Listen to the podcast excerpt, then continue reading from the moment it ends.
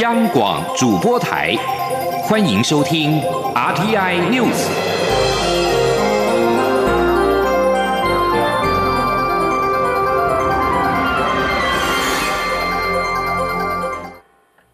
各位好，我是主播王玉伟，欢迎收听这节央广主播台提供给您的 RTI News。新闻首先带您关注：中国武汉新型冠状病毒肺炎疫情快速蔓延，确诊的病例至今已经达到八百三十例，三十例，死亡人数增加至二十六人，其中两名死者分别来自河北与黑龙江，首度出现湖北省以外有患者死亡。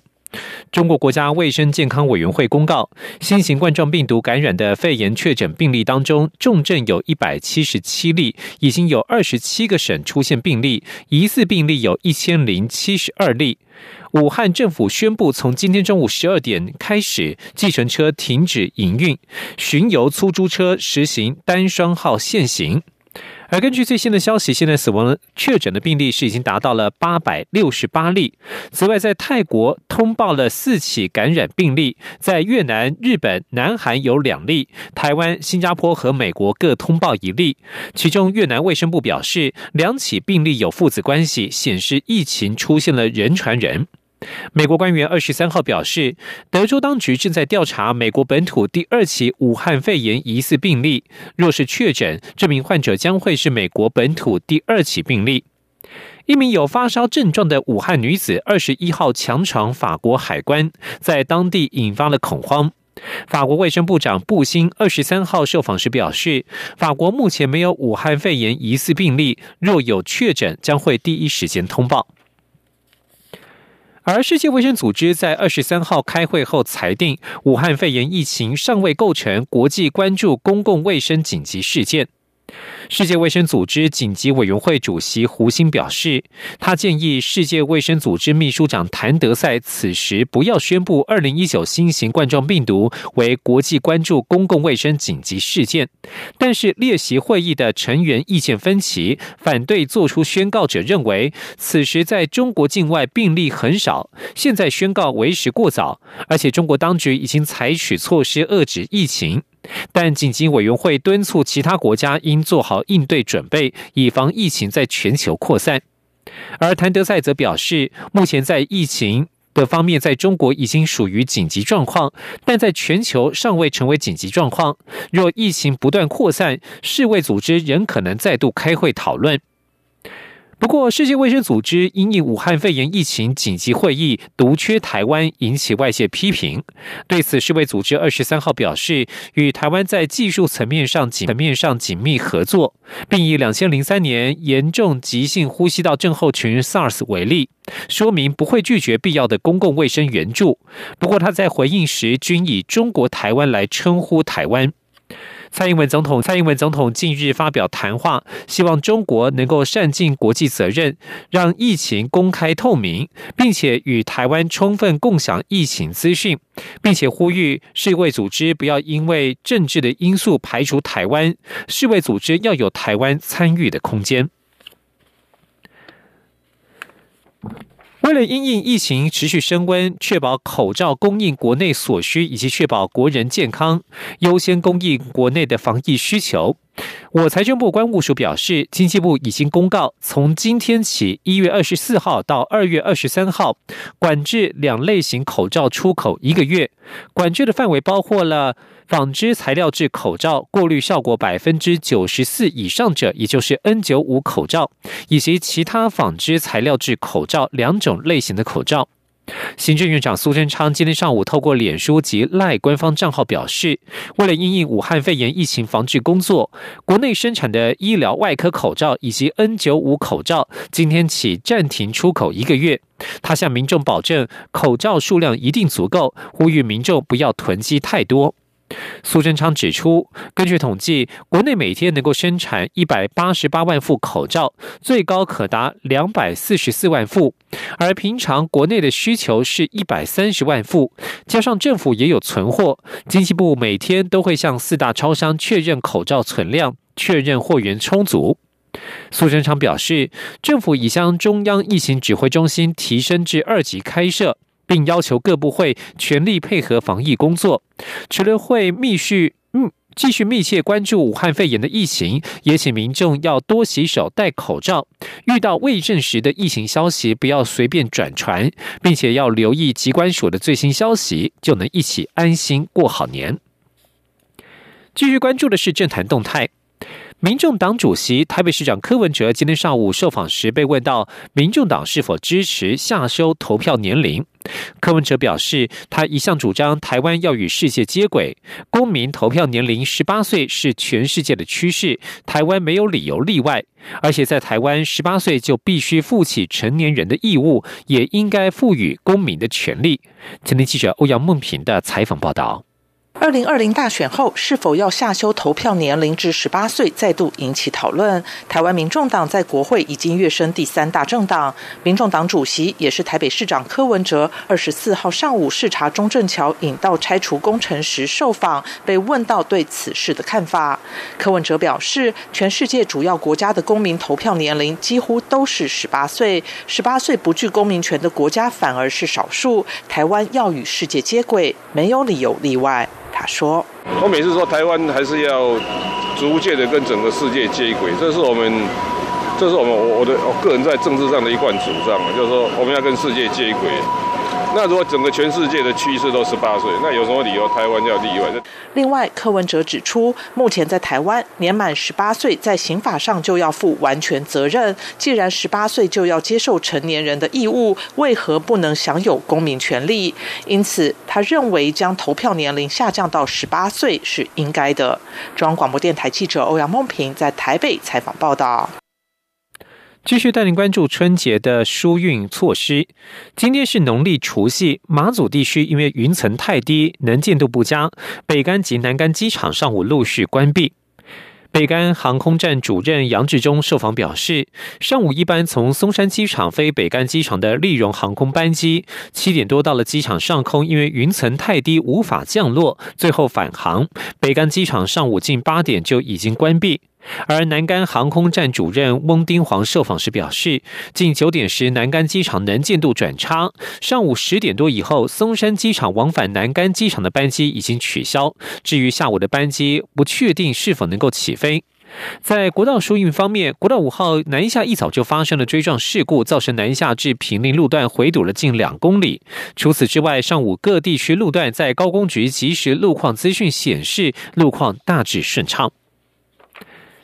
民众白天白天怕塞车的话呢，不妨可以规划夜间的旅游行程。尽管春节过后才是元宵节，不过在农历春节假期期间，台南盐水月经港灯节已经提前登场，并且以海市蜃楼为主题，邀请国内外艺术家透过作品打造一幅看不见的奇景。前天央广记者江昭伦的采访报道：台南盐水月经港灯节曾获德国红点设计奖。自二零一二年起举办，已经打响名号，并有全台最美灯节的美誉。今年月经港灯节再度邀请到都市艺术工作室团队策划，策展团队表示，许多外国艺术家或是外宾造访月经港时，才会赫然发现月经港原来不是港，而是一个清水公园。事实上，月经过去确实曾是港口，繁华一时。每个人对于这些过往历史，会有自己脑海中的想象或记忆画面。因此，他们希望借由海市蜃楼这样的主题，邀请国内外艺术家在虚幻与现实中打造出梦幻艺术灯饰作品。像是艺术家陈玉荣的作品《流冰之光》，是在水面上打造如冰柱般的花朵，一旁则有珊瑚产卵意象，象征曾是繁华的港口，也象征来自海洋的生命。握手工作团队则打造六十四块载浮载沉的冰块小灯，方壳内的灯管透过太阳能发电，产生不同层次的光彩，流动在水面上，营造出特殊的奇幻感。日本艺术家千田太广的作品《崩式光景》，宛如风炮场景，为观众带来不同的声光震撼。台南市长黄伟哲表示，今年月经港灯节范围史上最大，也因为多数展区在水域上，是有别于其他灯节最大的特色，邀请民众春节实地体验。黄伟哲说：“我们的这个月经港灯节的范围越来越扩大。”然后这个花样越来越多，这个可看性越来越高。尤其月亮灯节很大的部分呢是在水域，这也是跟其他各地方、其他地方的灯节，呃，可以互相不同的。好，我们希望说，呃，月亮灯节已经慢慢成为台南这个春节啊以及到元宵之前的一个观光的强项。今年月经港灯节另一个特色就是加入 AR 扩增实境技术，带领民众从不同的视角探索事物的多面向。中央广播电台记者张昭伦报道。农历春节，台湾民众喜爱出外旅游，也希望讨个好彩头。有不少银行都会推出发财水、发财金发送给客户。由于发财水强调摆放金库吸财气，而发财金则是送到庙宇加持过，因此相当受到客户的欢迎。而国内银行也表示，由于连续几年发送客户发财金、发财水，与客户的关系越来越好，不仅客户数成长，资产管理也都跟着成长。前天记者陈林信宏的采访报道。台湾民间习俗相信，银行是个钱来钱去的地方，象征聚财和生财。银行也为了和客户建立良好关系，因此年节前都会发送发财水给到银行办理业务的客户。这些发财水，银行都强调特别选在吉日吉时放在金库，吸收财气之后才送给客户。台新银行通路营运事业处副总经理潘佳慧说。一号的晚上六点四十五分，就是即日即时，把这些开运水放在我们的金库。那放了十四天，从一月十三号以后开始发送给我们台新银行的客户。除了发财水，各家银行也会视每年情况发送不同的银财小品，像是永丰银行迎接金属年，发送以故宫典藏画作为元素的限量春联；公股银第一银行则是特制限量金属迎春毫米玉手，严选台湾在地好山好水孕育出的台东关山米，而且选定即日即时，先经过金库加持。至于不少客户相当喜爱的发财金，易银和台新银行都强调，特别挑选。即日到香火鼎盛的金山财神庙过炉加持，或是请法师祈福，庇佑持有钱母的客户工作顺遂。台新银行通路营运事业处副总经理潘家慧表示，台新银行从二零一四年发放发财水、发财金后，客户每年都增加，像是去年就较前一年多了两成，财富管理的资产也跟着增加。他说。因为大家都会觉得说，银行这边是一个财富的象征嘛，嗯，那由银行发送的开运水跟发财金，就可以让自己的财富跟着银行一起增加。那尤其台新银行是唯一三年财富管理连续三年正成长，所以客户就会跟着我们一起，让一整年都很顺利这样子。尽管有不少银行在农历春节前发送客户吉祥小品或发财水，希望为客户来年博好彩头，但国内也有不少银行并没有准备。有银行主管就私下表示，其实银行送发财水或是发财小品给客户，主要就是希望打知名度，但是否真能因此带来财气，真的就见仁见智了。中央广播电台记者陈林信鸿报道。继续关心国际消息。美国白宫宣布，美国总统川普将在下星期与白宫接见以色列总理尼坦雅胡，讨论外界期待已久的中东和平计划。美国副总统彭斯二十三号在耶路撒冷参加犹太大屠杀纪念仪式，他率先披露这项讯息，表示美国政府将邀请右翼总理尼坦雅胡以及他的主要政治对手中间派的蓝白联盟领导人甘茨访问白宫。川普在推特上表示，期待这次会谈，但强调关于和平计划的细节以及时间表的相关报道都只是臆测。巴勒斯坦自治政府主席阿巴斯立即谴责美国的举动，不满美国偏袒以色列。巴勒斯坦政府已经拒绝美国参与以巴和平进程。川普在二零一七年十二月打破美国政府传统立场以及国际共识，宣布承认耶路撒冷是以色列的首都之后，阿巴斯就切断与美国的所有关系。巴勒斯坦坚持东耶路撒冷是未来建国之后的首都，而国际社会也一直主张耶路撒冷未来的命运必须经由谈判来决定。现在的时间是中午的十二点十四分，这里是中央广播电台。各位听众朋友，大家恭喜！我是蔡英文。过年团聚时刻，祝福各位有美好的年假时光。新的一年，我们继续努力，让台湾不断的前进。祝福大家新年快乐，鼠年万事都如意。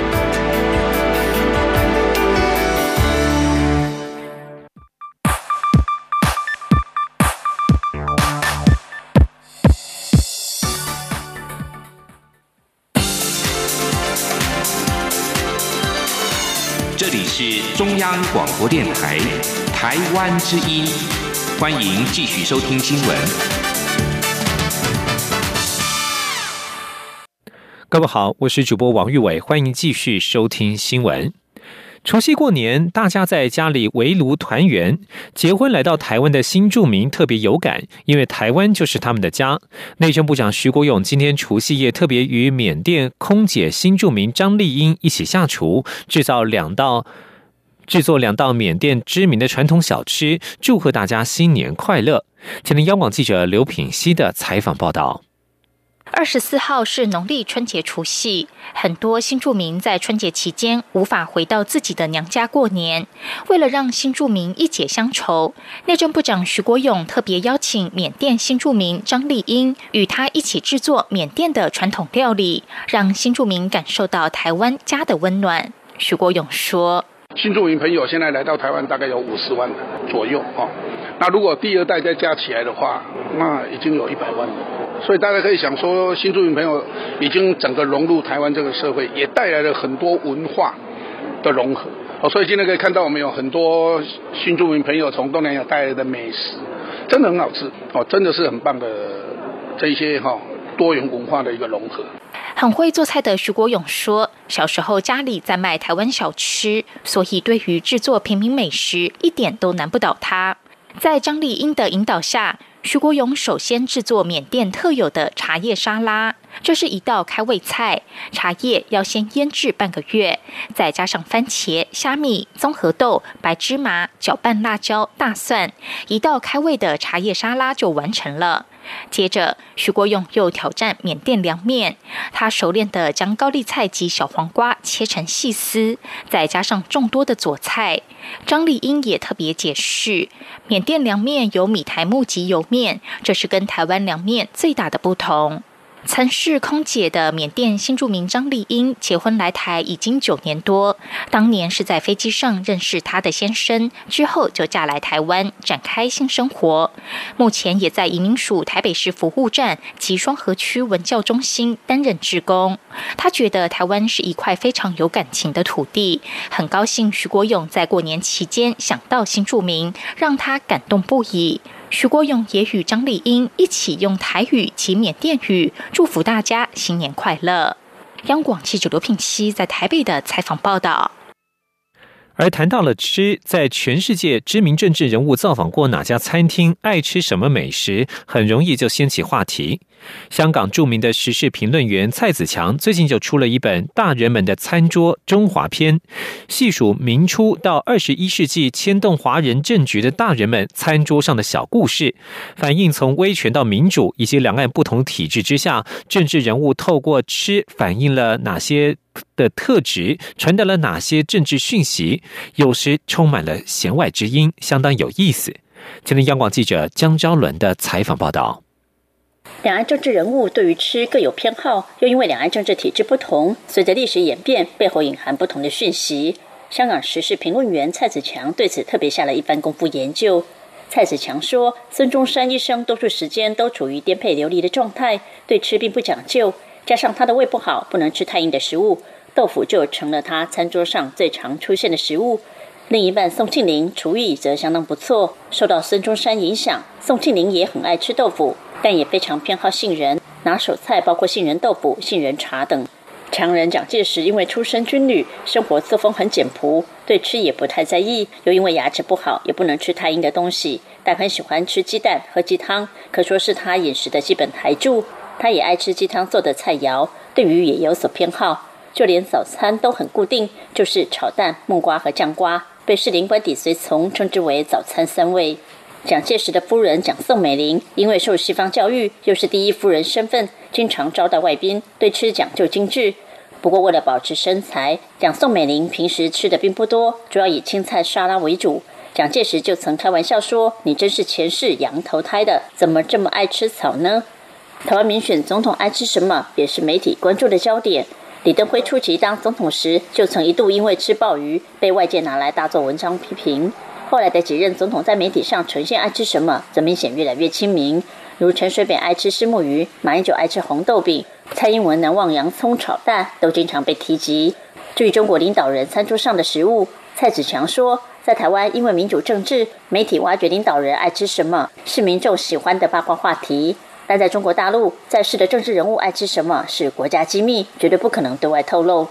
毛泽东因为已经逝世，曾生活在毛泽东身边的一些工作人员后来透露，毛泽东因为常年军旅生活困苦，对吃的要求只要有辣椒就够了。另外，毛泽东也很爱吃红烧肉。有一回，太太江青下令厨房不要煮红烧肉，并批评土包子改不了农民习气。毛泽东后来得知此事，便说：“说对了，我就是土包子，他是洋包子。以后他吃他的，我吃我的。从此夫妻俩分开吃，即使同一张饭桌，也各有各的饭菜。”温家宝与胡家宝与胡锦涛会刻意在媒体前表现亲民，在镜头前与民众一起包饺子。农历新年与老百姓一起吃团圆饭，也成为胡温新政一大标记。习近平上任之初，也会在媒体前公开他与民众吃包子的画面，但后来逐渐搞个人崇拜主义。最近还兴起习近平有贵族气质的造神运动，连亲民的表演作风都省下来了。总的来说，蔡子强认为，手握国家领导权的政治人物吃什么是一门政治表演学问。蔡子强说：“所以这是一个政治传播的一个很重要的一部分。所以就是两岸都过去十年都有这个现象。当然，具体上有刚才说有很多的不同，但是。”主要的那个重点就是，他们喜欢吃什么东西不重要，最重要就是给你看到他在吃什么东西，这个重要。除了华人政治人物，蔡子强认为，韩国政治人物对于如何透过吃传达政治讯息，则相当高明。文在寅接待川普来访时的国宴上，就可以摆上独岛的虾子，毫不避讳将日韩领土争议搬上国际舞台，引发轩然大波。这也充分反映韩国强烈的民族性。中国电台记者张昭伦台北怎么报道。台湾吃来关心住的问题，想当房东又怕麻烦吗？二零一八年租赁专法上路之后，已经建立包租代管专业服务制度，目前已经有四百多家业者提供专业服务。房东只要将房子交给合法的业者，就不必处理麻烦的收租、修缮等租屋琐事，还能够享有多善多项的租税优惠。前天记者欧阳梦平的采访报道。房屋租赁看似轻松，但其实牵涉繁杂的点交、收租、修缮维护、租屋纠纷等管理事务。租赁专法新设的包租业及代管业，就是由专业业者承租租赁住宅并转租，担任专业二房东的角色，让房东不必再担忧管理租屋的困扰。内政部指出，房东如果委托包租代管，每月每屋有新台币六千元租金所得，可以免扣税；超过六千元的部分，还可扣掉百分之五十三为必要支出，其余才要报所得税。另外，还享有地价税及房屋税等优惠。内政部地政司副司长王成基说：“那我这边举个例子，假如你的契约和，租赁契约呢时间长达一年以上的话。”那么每一户的房子呢，每个月有六千元的所得税的免税额，也就是一年呢，你的免税额至少可以扣除七万两千元。那当你的月租金呢，如果超过六千到两万这个部分的话，那还可以再扣除百分之五十三的必要耗损的费用扣除额，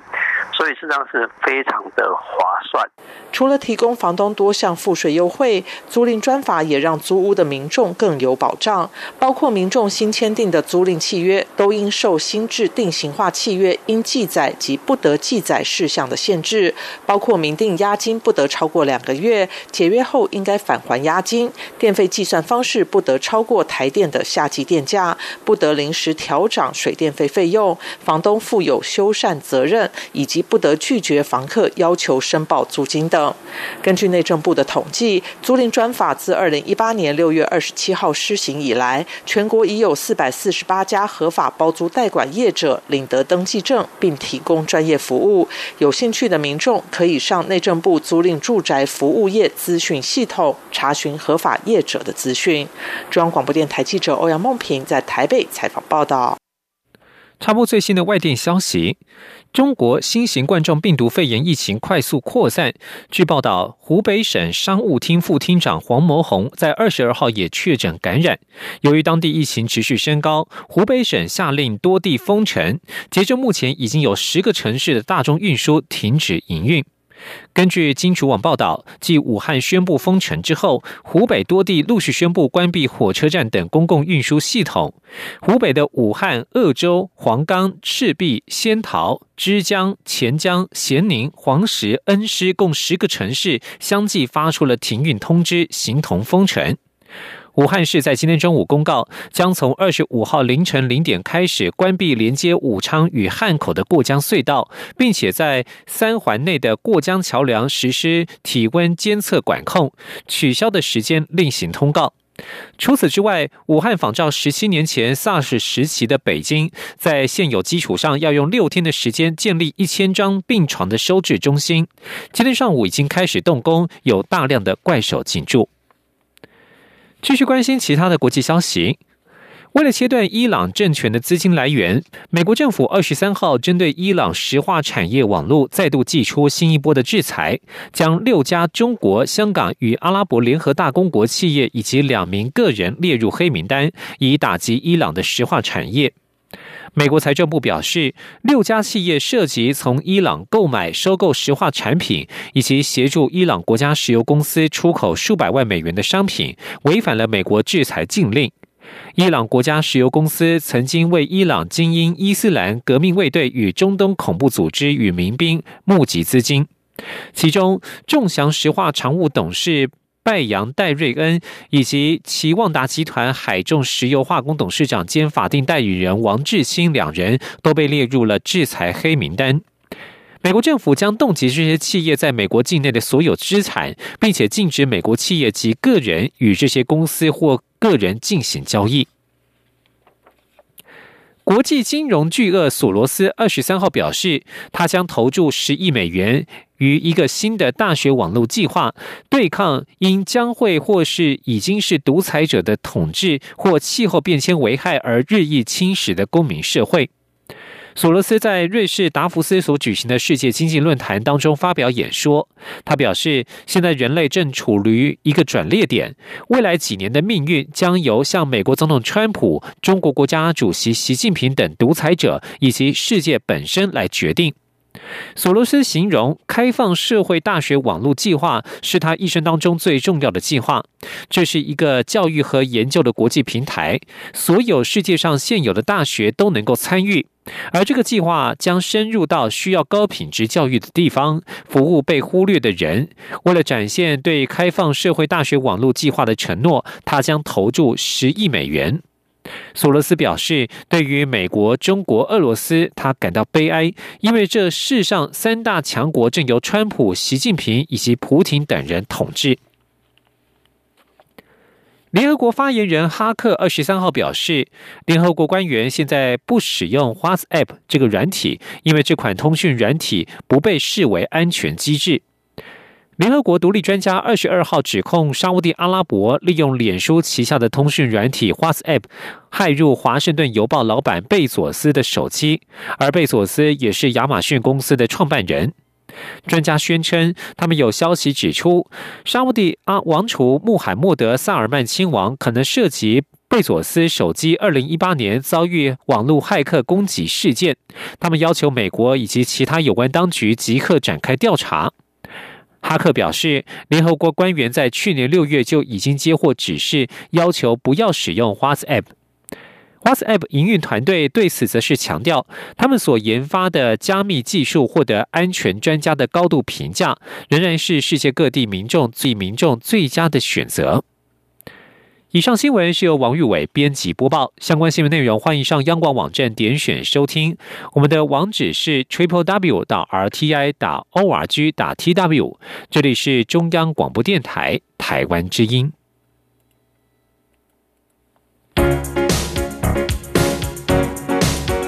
亲爱的听众朋友们，新年恭喜！我是副总统陈建仁。过去一年。感谢大家跟政府一起为我们深爱的台湾打拼。新的一年，让我们继续携手同心，大步向前，将台湾打造成为一个更幸福、更美好的国家。二零二零，祝福大家鼠来宝，年年好，阖家平安，幸福圆满。